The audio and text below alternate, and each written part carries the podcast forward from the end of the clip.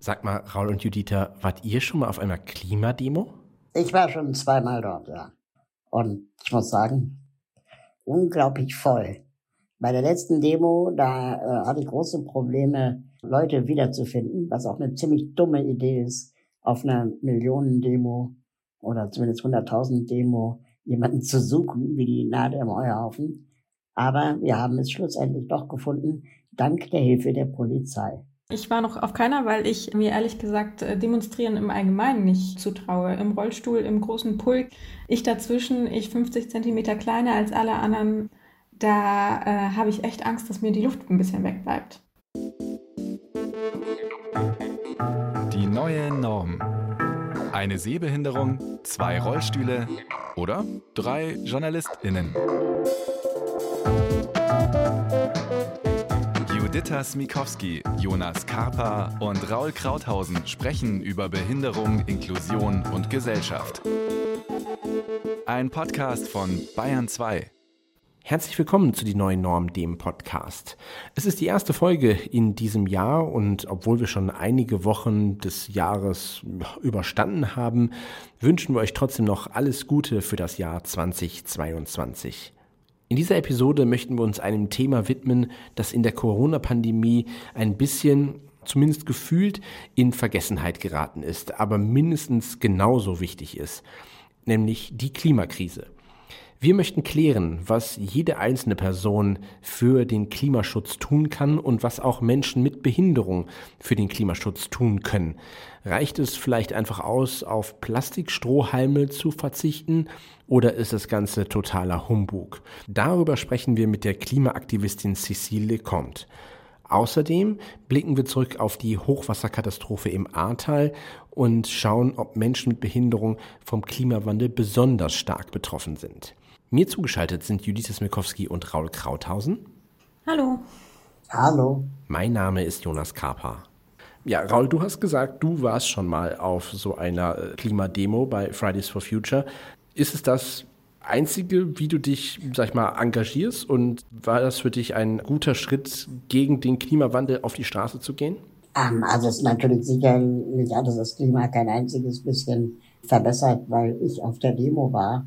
Aber es war für mich ein wichtiges Zeichen der Solidarität. Und ich war wirklich beeindruckt, wie viele junge Menschen auf die Straße gegangen sind. Aber eben nicht nur junge Menschen, sondern auch äh, deren Großeltern und Eltern, ganze Schulklassen und Kindergartengruppen waren da. Und äh, ich finde es umso erstaunlicher und schockierender, wenn es so viele Menschen auf die Straße treiben kann, wie wenig dann bis heute auch politisch umgesetzt wird. Hoffen wir mal, dass die neue Regierung da ein bisschen Tempo reinbringt. Aber es waren sehr wohl auch behinderte Menschen auf den Demos zu sehen. Es ist ja auch trotzdem so, dass das Thema immer noch, beziehungsweise ja die ganze Zeit sehr aktuell ist. Also gerade in den letzten Wochen war ja auch die Meldung, dass in Australien die auf der Südhalbkugel höchste Temperatur mit 50,7 Grad gemessen wurde. Also es ist nur, weil aktuell wir eine, eine Corona-Pandemie auf der Welt haben, äh, macht ja der, der Klimawandel ja auch keine Pause. Also es ist ein, ein Thema, was wirklich immer noch sehr präsent ist oder beziehungsweise noch mehr präsenter sein sollte. Deshalb haben wir uns auch entschlossen, in das neue Jahr mit diesem Thema zu starten.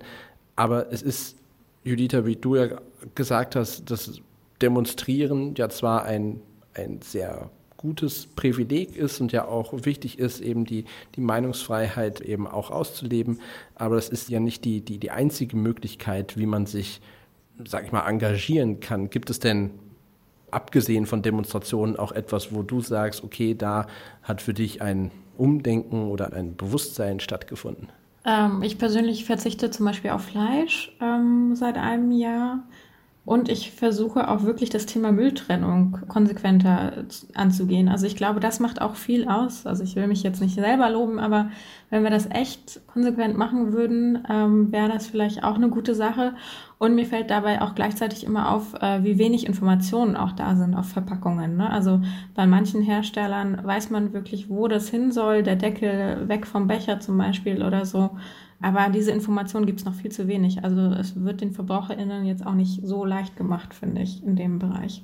Bei Mülltrennung fällt mir immer ein, diese unsäglichen Werbebroschüren, die nochmal in Plastikfolie eingeschweißt sind, wo viele Leute das einfach so irgendwie, wenn sie eine blaue Tonne oder einen Papiercontainer haben, einfach so reinschmeißen und man jederzeit irgendwie ja, wenn man das bekommt und direkt wegschmeißen muss, immer auseinanderpacken muss. Die Folie in die mhm. gelbe Tonne, das Papier in die blaue Tonne. Und es gab ja auch mal eine Petition beziehungsweise eine, eine Forderung, dass man eben nicht mit diesen Werbeanzeigen so ja praktisch auch vollgemüllt wird und ähm, das immer sofort äh, ja eigentlich sofort in der Tonne landet. Bei mir persönlich ist es so, dass ähm, auch aufgrund der Tatsache, dass ich wegen meiner Sehbehinderung jetzt nicht selber Auto fahren kann, aber wir relativ selten eigentlich sehr, sehr selten mit dem Auto unterwegs sind und eigentlich uns sehr mit dem öffentlichen Personennahverkehr und mit Bus und Bahn fortbewegen durch, durchs Land. Ich aber wiederum finde, und da kommt die, die Verbindung zwischen, sag ich mal, Klimaschutz, Umweltschutz äh, und Behinderung, man ja auch immer angewiesen ist auf die Barrierefreiheit. Und es ja so ist, dass, sag ich mal, wenn Bus und Bahn nicht unbedingt barrierefrei sind, es einfach ein größerer Aufwand ist, beziehungsweise auch teilweise überhaupt nicht funktioniert. Und dann die Option, sage ich mal, dass das Auto zu nutzen, dann doch die einfachere, die komfortablere und auch manchmal auch die einzige Lösung ist, sich von A nach B zu bewegen. Ja, ich finde es auch schwierig, ähm, jetzt behinderten Menschen vorzuschreiben, sie sollen alle den ÖPNV nur benutzen gerade weil du ja auch gesagt hast, ne, dass es oft nicht barrierefrei ist, gerade auf dem Land. Auf der anderen Seite habe ich viele Bekannte mit Behinderung, die gerade das Auto nicht müssen wollen und das einfach ein Stück Inklusion für sie ist und ein Stück Freiheit. Ähm, also das sollte man, glaube ich, nicht äh, gegeneinander ausspielen. Man könnte die Frage stellen, warum zum Beispiel Fahrzeuge nicht elektrisch sind für behinderte Menschen. Also es ist, gibt sehr wenig Auswahl beispielsweise an barrierefreien Fahrzeugen, die ähm, Rampe haben und elektrisch sind. Da tut sich momentan zwar einiges, aber das ist alles noch in den Kinderschuhen. Und ich denke auch, wir sollten jetzt nicht behinderte Menschen, wie soll ich mal sagen, noch mehr unter Druck setzen äh, und vielleicht sogar verantwortlich dafür machen, wenn sie das Klima nicht mit ihren Autos schützen, weil es einfach auch gerade wenig Optionen gibt. Ich musste die ganze Zeit immer drüber nachdenken. Äh, ich weiß nicht, ob das ja suffisant ist, aber Raul, du fährst ja einen Elektrorollstuhl, ne? Ja. Läd, lädst du den mit Ökostrom? Ich lade tatsächlich meinen äh, Rollstuhl mit Ökostrom, weil wir zu Hause Ökostrom haben. Ich habe neulich mal ausgerechnet, was der an Strom braucht. Und der braucht so viel Strom wie ein Kühlschrank im Jahr. Okay. Ähm, also ungefähr zwischen 80 und 100 Euro. Und äh, ist jeden Fall zu vernachlässigen viel oder wenig. Zur Not kann man ja auch sagen, selbst wenn du jetzt keinen Ökostrom genommen hättest, könnte man sagen, immerhin bist du elektromäßig unterwegs und hast keinen Benziner in deinem Rollstuhl. Das, ähm, ja, weil ich auch in der Wohnung keinen Benziner haben will. Ja, aber naja, das äh, stelle ich mir trotzdem sehr lustig vor. Hm. Apropos Benzin bzw. Kerosin, äh, ich weiß nicht, ob ihr das auch habt, aber dieses Thema Flugscham, was so ein bisschen auch während der Corona-Pandemie oder kurz davor auch aufkam, ne, das hat mich auch viel beschäftigt. Und 2020 wurde uns die Entscheidung ja auch so ein bisschen abgenommen, ne? ob wir fliegen äh, sollen, äh, weil es ging halt quasi nicht. Und äh, wir haben ja auch beim Thema Mobilität schon darüber gesprochen, dass Rollstühle manchmal ja auch nicht heil ankommen, wenn man fliegt. Also das sind irgendwie alles Faktoren, die man da immer wieder überlegt, aber das ist bei mir auch ein großes Thema geworden. Also diese Frage, ist der Flug notwendig? Äh, kann man nicht erstmal die Ziele abklappern, äh, die man so erreicht? Ich würde also nicht so weit gehen. Ich beneide so ein bisschen Leute, Leute beziehungsweise ja, ich, ich habe äh, Respekt für die Entscheidung, die sagen, sie fliegen nie wieder. Weil ich irgendwie noch so denke, ich möchte die Welt noch ein bisschen mehr sehen. Ähm, so, und auf der anderen Seite kann man natürlich sagen, ähm, haben wir das Recht dazu, ne? die Welt sehen zu wollen und sie damit zu verpesten. Auf der anderen Seite gibt es dann Möglichkeiten, die Welt zu sehen. Auf anderen Wegen. Ich überlege ernsthaft, innerhalb Europas eigentlich nur noch mit der Bahn zu fahren. Äh, aber wenn man dann umsteigen muss und mit einem Rollstuhl unterwegs ist, dann ist das Risiko, dass du an irgendeinem Bahnhof strandest, einfach für mich sehr groß ähm, weil vielleicht Mobilitätshilfe vergessen wurde, ein Zug ausfällt oder es gar keine Mobilitätshilfen gibt. Und das Risiko will ich noch nicht eingehen. Also intereuropäischer barrierefreier Bahnverkehr Das wäre meine Sache. Hat natürlich auch generell, sage ich mal, das Thema Barrierefreiheit muss mitgedacht werden, wenn wir quasi beim Thema ähm, Klimaschutz die Verkehrswende mit thematisieren. Also es ist so, dass wenn wir sagen, okay, äh, wie wollen wir, dass äh, die Menschen in Deutschland, beziehungsweise dann, dann groß gedacht auf der ganzen Welt natürlich irgendwie umsteigen, das Auto häufiger stehen lassen, weniger mit dem Flugzeug fliegen, andere Arten der Mobilität nutzen, dass das eben auch barrierefrei mitgedacht wird, damit es eben auch für alle gilt und äh, wir nicht nachher einen Planeten haben, wo vielleicht alle Menschen ohne Behinderung schön mit, mit der Bahn durch die Welt äh, cruisen und ja, alle Menschen mit Behinderung mit dem eigenen Auto unterwegs sind, äh, weil das die einzige Möglichkeit ist, barrierefrei von A nach B zu kommen. Da könnte eine neue Zweiklassengesellschaft entstehen, meinst du? Zum Beispiel. Hoffen wir, dass der ÖPNV barrierefrei wird, bevor wir das Auto komplett abschaffen. Der muss ja auch barrierefrei schon sein. Das ist ja der Witz an der Sache, oder? Also gesetzlich ist es schon geregelt, dass ab diesem Jahr oder letztem Jahr, ich weiß es nicht mehr genau. Ab diesem. Ähm, ja, ab diesem soll es schon äh, barrierefrei sein. Und ich wage die steile These, These, dass es noch nicht so ist. Und ich habe im Vorfeld äh, mit Cécile Leconte gesprochen. Sie ist Umweltaktivistin ähm, aus Frankreich und lebt aber schon ganz lange in Deutschland. Jahrgang 1981. Äh, Sie ist Kletteraktivistin im Rollstuhl und engagiert sich sehr in der Anti-Atomkraftbewegung. Das heißt, sie baumelt schon mal über den Gleisen bei den Castortransporten, um sie aufzuhalten. Und ich habe sie genau das auch gefragt. Was kann jeder und jede Einzelne tun, äh, um die, Krise, die Klimakrise so ein bisschen aufzuhalten?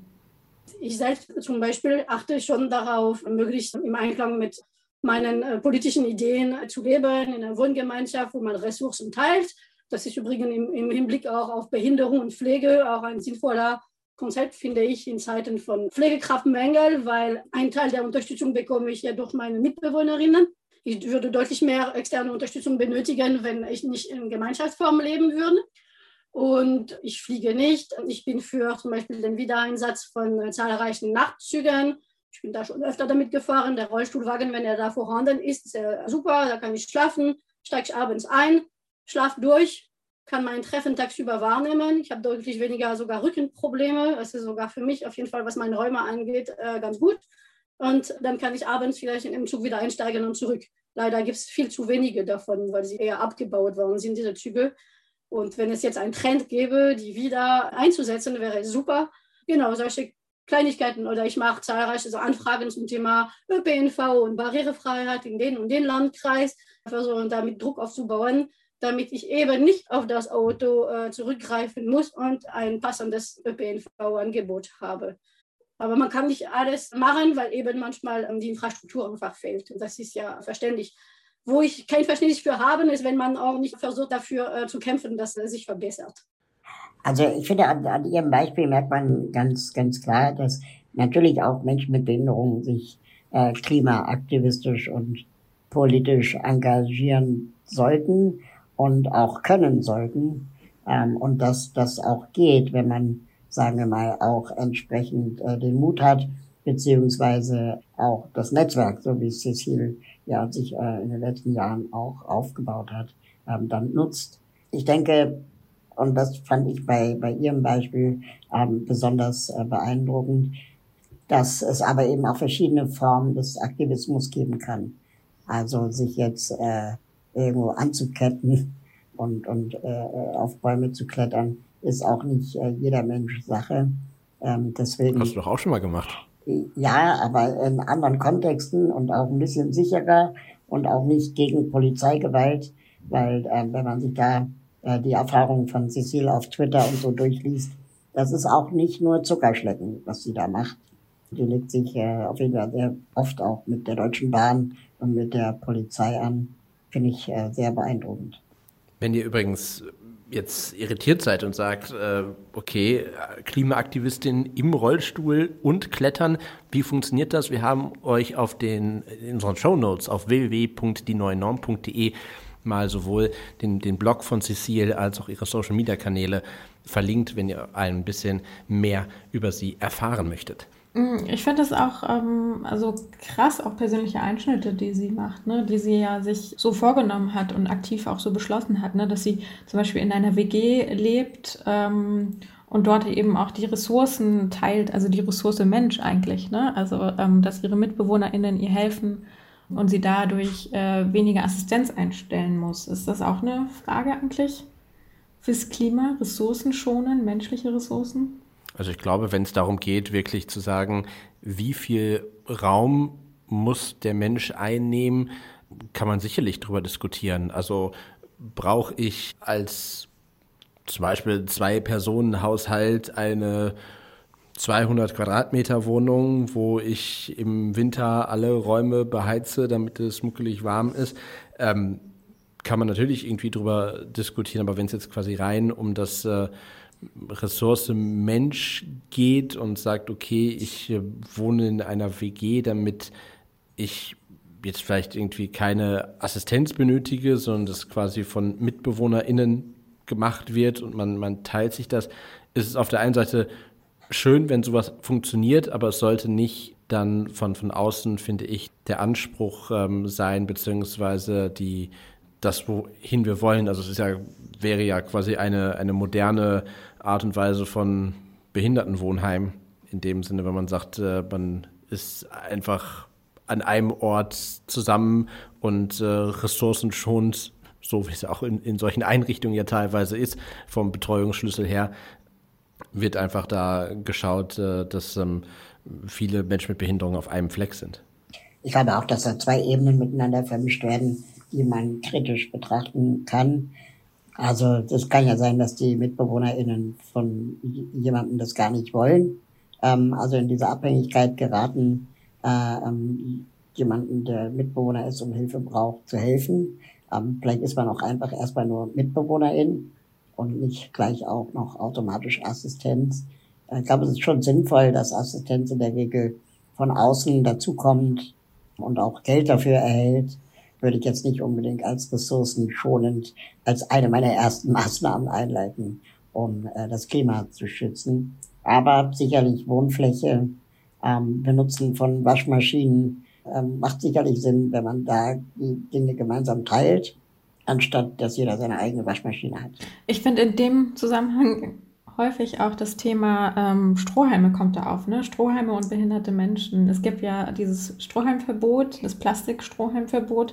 Und da haben ja auch viele Menschen mit Behinderung gesagt, ähm, das ist äh, der falsche Ansatz, das zu verbieten. Wir sind darauf angewiesen, die Leichtigkeit, also wirklich äh, die Grammzahl ne, von Strohhalmen hilft uns und wir können zum Beispiel ähm, Strohhalme mit äh, aus Glas nicht benutzen.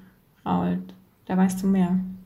Ja, also diese Strohhalm-Debatte ist äh, eine Debatte, die unglaublich emotional geführt wird, vor allem von nicht behinderten Menschen, ähm, wo dann ständig Vorschläge gemacht werden, was es denn für Alternativen zum Plastikstrohhalm gibt, ob es Silikon ist oder Glas oder Papier oder Nudeln.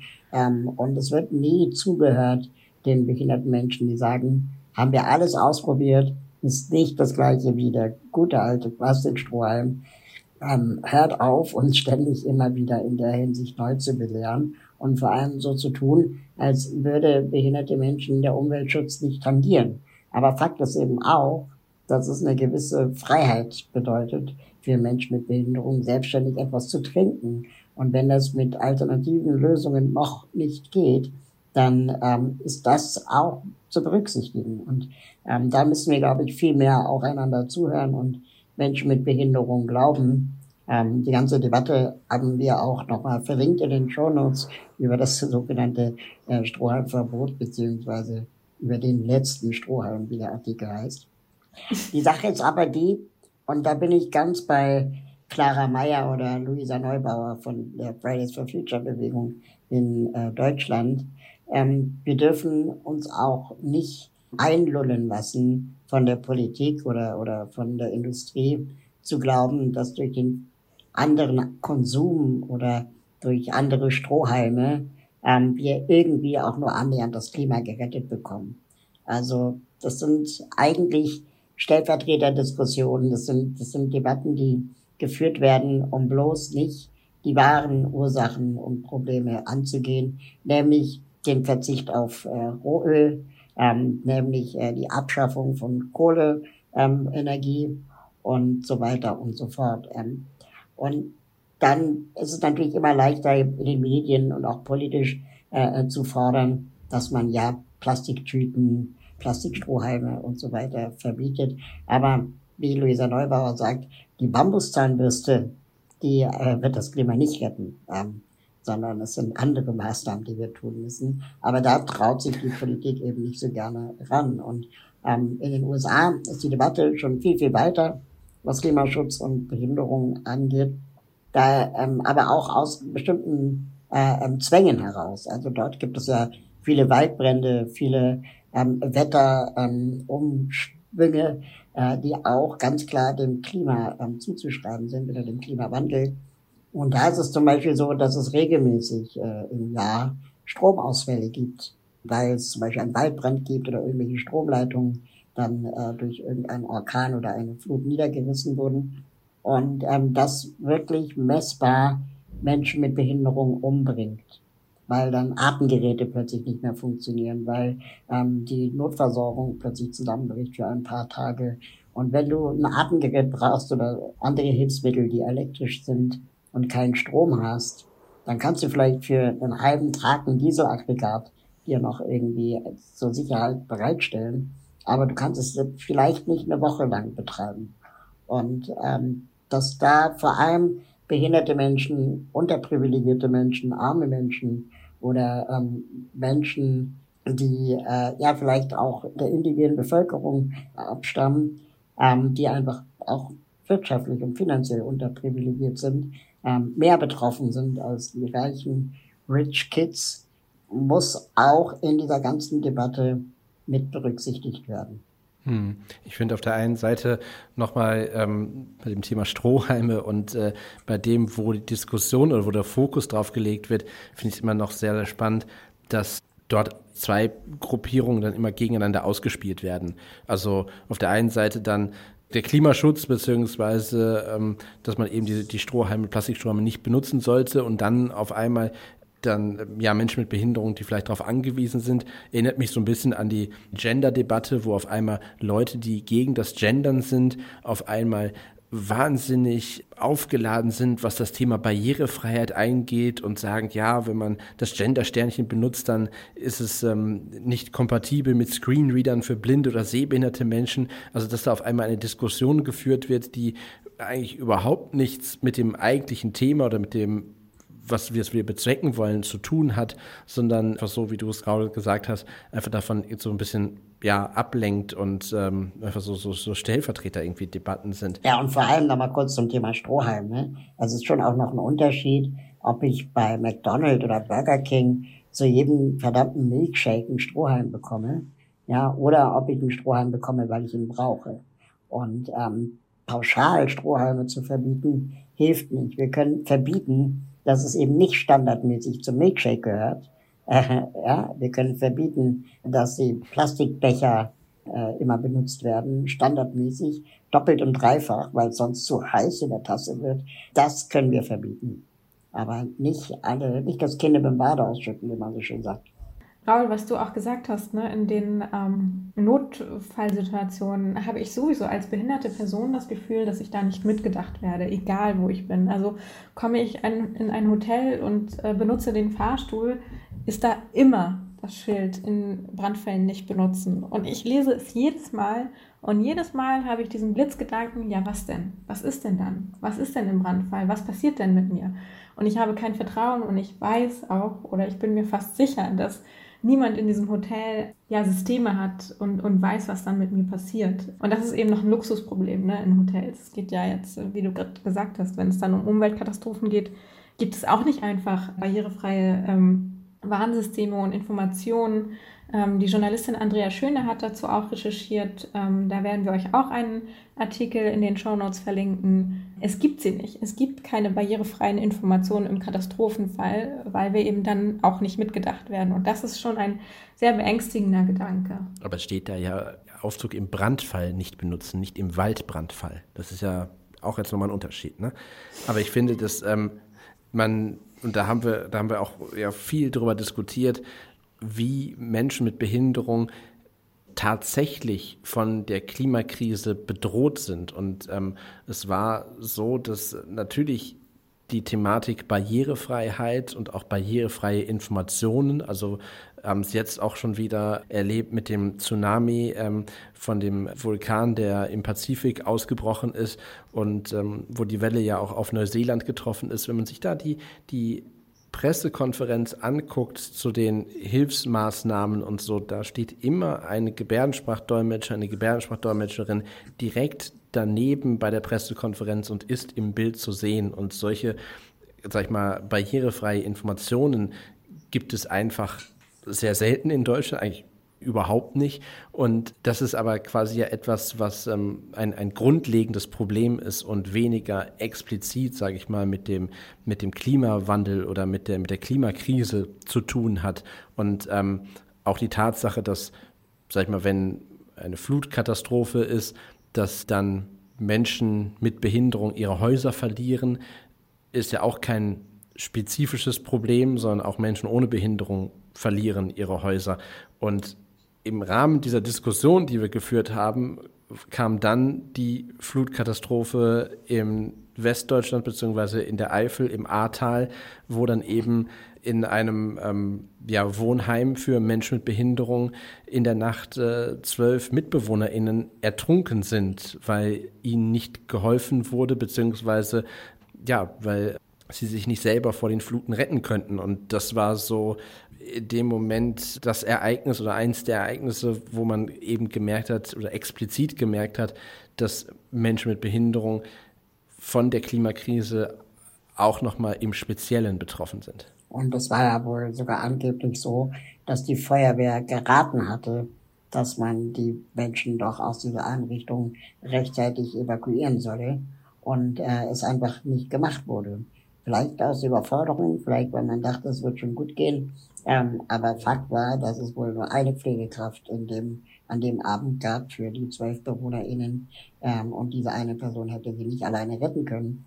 Schlimm fand ich, was dann im Nachgang in den Medien zu hören und zu sehen war, wie dann NachbarInnen erzählt haben, wie sie in dieser Einrichtung Schreie gehört haben und Rufe gehört haben, dass sie nicht sterben wollen und dass sie aber nicht rauskommen, weil das Wasser von außen so gegen die Tür gedrückt hatte. Und das muss ja ein super grausamer Tod sein, wenn, wenn man das Gefühl hat, man wird einfach zurückgelassen oder vergessen. Und die, die, äh, was ich problematisch finde in Deutschland, dass die ganze Klimadebatte oder ähm, diese ganzen Klimakatastrophen, wir glauben halt immer, das passiert in anderen Ländern, das passiert woanders. Ähm, das betrifft nur die anderen. Aber dass, äh, keine Ahnung, der Aufzug im Brandfall nicht funktioniert oder nicht benutzt werden darf, ist ein reales Problem auch hier.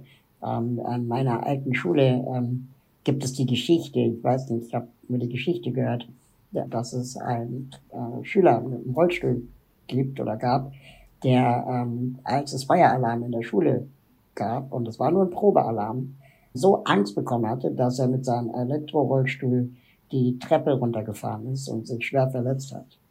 Das heißt, ähm, weil es kein Konzept für ihn gab und er einfach Angst bekam. Ich war vor ein paar Wochen in einem Hotel, da waren die Corona-Maßnahmen noch nicht so streng, da war das noch möglich. Und da gab es auch einen Feueralarm in dem Hotel. Und dann hieß es, ja, nee, das ist ein Fehlalarm, bleiben Sie ruhig in Ihrem Zimmer. Und dann dachte ich so, ja, okay, ähm, haben wir ja gerade nochmal Glück gehabt oder was. Also was, was ist denn da jetzt eigentlich die Option gewesen, wenn es kein Fehlalarm wäre? Die Feuerwehr wusste es auch nicht, die vorbeikam. Dabei gibt es Lösungen. Es gibt Lösungen im Ausland. Äh, ich habe in den USA äh, gelesen, dass es da zum Beispiel sogenannte Panic Rooms gibt. Also das sind dann Zonen im Gebäude, die ähm, extra vom Architekten äh, so gebaut und geplant sind, dass ähm, man so lange dem Feuer standhalten kann, äh, bis die Feuerwehr von außen das Feuer gelöscht hat. Das sind praktisch dann die Alternativen zum feuerfesten Aufzug, ähm, den man auch installieren könnte, die aber oft ähm, ja, nachgerüstet werden müssen, äh, beziehungsweise teurer sind oder eben dann von der Feuerwehr benutzt werden müssen. Ja, und da wird mir doch wieder klar, dass wir eben als behinderte Menschen nicht mitgedacht werden ne? in solchen Katastrophenfällen. Also wir beziehen uns ja jetzt gerade hier auf Feuer in Gebäuden, aber Feuer ist ja auch ein Teil von Klimakrise. Ne? Also dass es immer mehr Feuer gibt und dass Menschen flüchten müssen aus ihren Häusern. Ja, oder Hochwasser kann genau das gleiche sein, na klar. Genau. Genau, und dass es da eben ähm, noch nicht diesen Standard gibt, ne, den wir als Gesellschaft auch irgendwie formulieren müssen. Ne? Und wo wir behinderte Menschen wahrscheinlich wieder so ein bisschen die, die Aufgabe haben zu sagen, hallo, wir sind auch noch da, wir müssen jetzt hier mal für den Ernstfall proben und, und Systeme finden. Das äh, macht schon sehr, sehr bedrückend, wenn man so drüber nachdenkt. Das zeigt aber eigentlich ja auch wieder im Sinne des Disability Mainstreaming, also dass Behinderung bei allen Themen mitgedacht werden oder mitgedacht wird, wie wichtig es eben ist oder wie elementar das Thema Klima und Umwelt ist, wie, wie wichtig es ist, dort eben auch das Thema Behinderung mitzudenken und eben auch, dass man die Möglichkeit hat, dabei zu sein. Also quasi, dass eben auch Menschen mit Behinderung sich bei der Thematik engagieren und dabei sind, um vielleicht dann erstmalig den Anstoß, den Denkanstoß zu geben, um zu sagen, hallo, wir sind auch noch da, um eben das auch, äh, dieses, dieses Bewusstsein in die Gruppierung der, der Klimaaktivistinnen oder generell in die Thematik des, des Klimaschutzes reinzubringen, dass das Thema Klima und Behinderung miteinander verschmilzt und ähm, mitgedacht wird. Absolut. Genau, und das habe ich auch äh, Cécile Lecomte gefragt, ähm, wie sie es sieht in den Organisationen, in den Treffen, wo sie dabei ist, ähm, ob sie es als barrierefrei und inklusiv empfindet. Meine Erfahrung ist, dass das Thema Zugänglichkeit, Barrierefreiheit nur sehr langsam ankommt, äh, insbesondere in den politischen Klimabewegungen und dass es noch viel Arbeit und Aufklärung zu dem Thema bedarf. Deswegen mache ich häufiger auch so Vorträge zum Thema Inklusion und Aktivismus, also ganz gezielt, um die Probleme aufzuzeigen. Die Probleme fangen häufig damit an, ist der Treffort überhaupt zugänglich?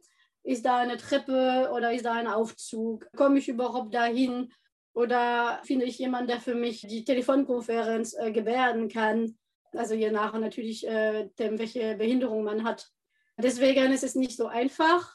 Das wird nicht immer mitgedacht. Oder in deren Kommunikation ist sehr häufig, wie häufig auf Sozialen Medien und so weiter, äh, die Bildbeschreibung, also simple Sachen wie Bildbeschreibung fehlen. Wenn man darauf hinweist, in der Regel wird auch das positiv aufgenommen. Und ich glaube, das ist eine Sache, die Stück für Stück äh, ihren Weg findet.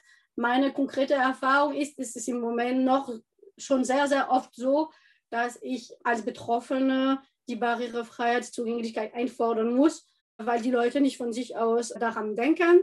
Ich bin der Meinung, ich bin zwar Expertin in eigener Sache und kann sehr gut sagen, was die Bedürfnisse sind, aber es ist trotzdem eine gemeinsame Aufgabe, das umzusetzen. Also findet ein Treffen statt, finden wir jemanden, der Assistenz leistet, finden wir einen barrierefreien Raum und, und, und. Ich bin der Meinung, dass ich nicht unbedingt die sein muss, die immer überall rumtelefoniert, um das zu finden, dass wir das gemeinsam zu finden haben und das funktioniert je nach Gruppen unterschiedlich gut. Ich habe auch positive Erfahrungen und wo es einfach auch äh, riesen viel Spaß macht. Häufig funktioniert am besten bei mir, finde ich, auch bei eher kleineren, äh, informellen Gruppen, weil man sich kennt und die Bedürfnisse bekannt sind und ohne großen Tralla sich ja anpassen kann, äh, nach Lösungen gemeinsam suchen kann, ohne dass man sich rechtfertigen muss. Bei größeren Gruppen, das ist deutlich schwieriger, weil ja, das, ich finde irgendwie in der Masse habe ich immer mal wieder das Gefühl, dass es häufig unerhört verhallt. Aber das kommt auch da sehr auf die Gruppen an. Ich habe es mir zur Aufgabe gemacht, äh, zu sensibilisieren für das Thema, dass es sich verbessert.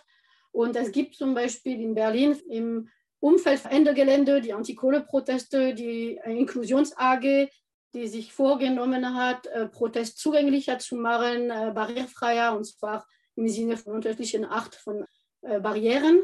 Und das finde ich eine super tolle Initiative, dass das gibt. Und ja, keine Ahnung, jede größere Organisation sollte eigentlich eine eigene Inklusions-AG haben, um ganz bewusst sich mit den Problemen zu beschäftigen, damit ja, es Normalität wird, dass zugänglich ist und dass ich nicht mehr extra fragen muss. Ach ja, ihr macht ein Treffen kann ich da teilnehmen, ist das und das gewährleistet. Toll wäre, wenn es gleich auf der Homepage stünde, wo das Treffen stattfindet. Ja, wir sind so und so. Ach ja, okay, da ist eine Stufe, ist es noch äh, machbar für mich oder nicht? Wo kann ich mir Unterstützung holen? Also, dass die Informationen da sind, ohne dass ich äh, hinterher rennen muss, rauszufinden, ob ich teilnehmen äh, kann und wie. Und da, glaube ich, ist noch viel Arbeit.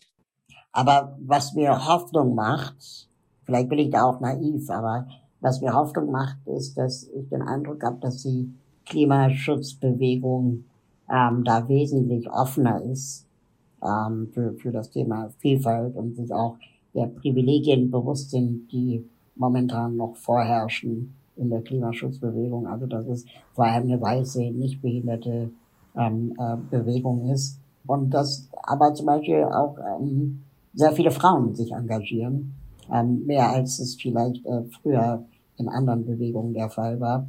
Und ähm, dass dort auch ein Bewusstsein sich zu entwickeln scheint, Minderheiten auch mehr Achtsamkeit und Aufmerksamkeit zu geben und sie vor allem auch für sich selber sprechen zu lassen.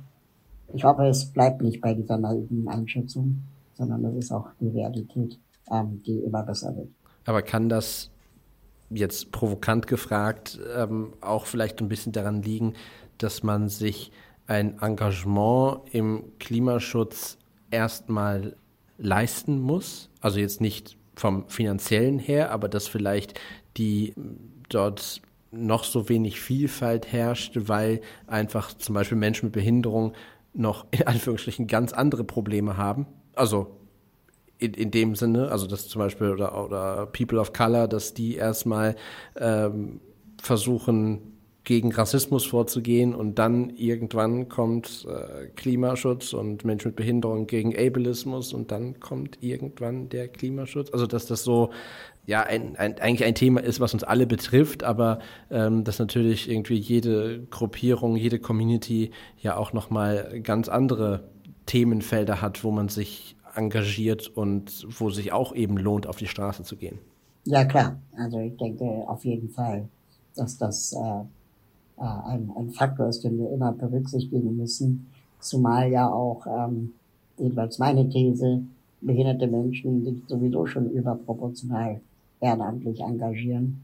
Äh, jeder Gang, keine Ahnung, oder jede Fahrt äh, zum Arbeitsplatz, äh, wenn der Aufzug kaputt ist, ist Ehrenamt, ähm, der natürlich äh, von nicht behinderten Menschen nicht geleistet werden muss und auch nicht geleistet wird, wenn es darum geht, dass der Aufzug wieder geht sondern das ist dann immer die Arbeit der Betroffenen. Ich glaube, das geht aber auch Hand in hm. Hand. Also Cecile Lecomte sagt ja auch, sie selber engagiert sich als Umweltaktivistin innerhalb ihrer Reihen gegen Ableismus und ja, und vertritt da diese Position. Ne? Und gleichzeitig hat sie ja auch gesagt, sie möchte das nicht immer. Und das sagen wir ja auch an dieser Stelle häufig, dass wir nicht immer nur ja, für Behinderung einstehen wollen, für die, für die Rechte von behinderten Menschen. Aber ich glaube, den Job haben wir noch lange. Ich wollte damit auch eher zum Ausdruck bringen, dass ich Verständnis habe für Menschen, die nicht die Kapazitäten haben, ähm, sich auch noch fürs Klima einzusetzen. Das gilt auch für Alleinerziehende, äh, die auch vielleicht wenig Kapazitäten haben und erstmal äh, gucken müssen, wie sie selbst über die Runden kommen. Also ich finde total spannend, sich mit diesem Thema ähm, auseinanderzusetzen, auch die ganzen Intersektionalitäten, die da ja drin stecken. Ähm, und äh, empfehle allen Hörerinnen und Hörern, sich äh, die Social Media Accounts von der Cecile anzugucken und äh, die Artikel, die Andrea Schöne zu dem Bereich geschrieben hat und, und sich auch zunehmend in diesem Bereich äh, betätigt und recherchiert. Und vor allem, und das ist mir ein wichtiges Anliegen, wenn äh, ihr ähm, bei Klimaschutzbewegungen aktiv seid, stellt immer die Frage, wer ist eigentlich dabei und wie können behinderte Menschen beispielsweise sich dort äh, mit engagieren. Diese ganzen Artikel haben wir für euch verlinkt in unseren Shownotes auf www.dieneuenorm.de und wir freuen uns, wenn ihr euch für das Klima einsetzt und beim nächsten Mal auch wieder mit dabei seid bei unserem Podcast Die neue Norm. Bis dahin. Tschüss. Tschüss. Tschüss.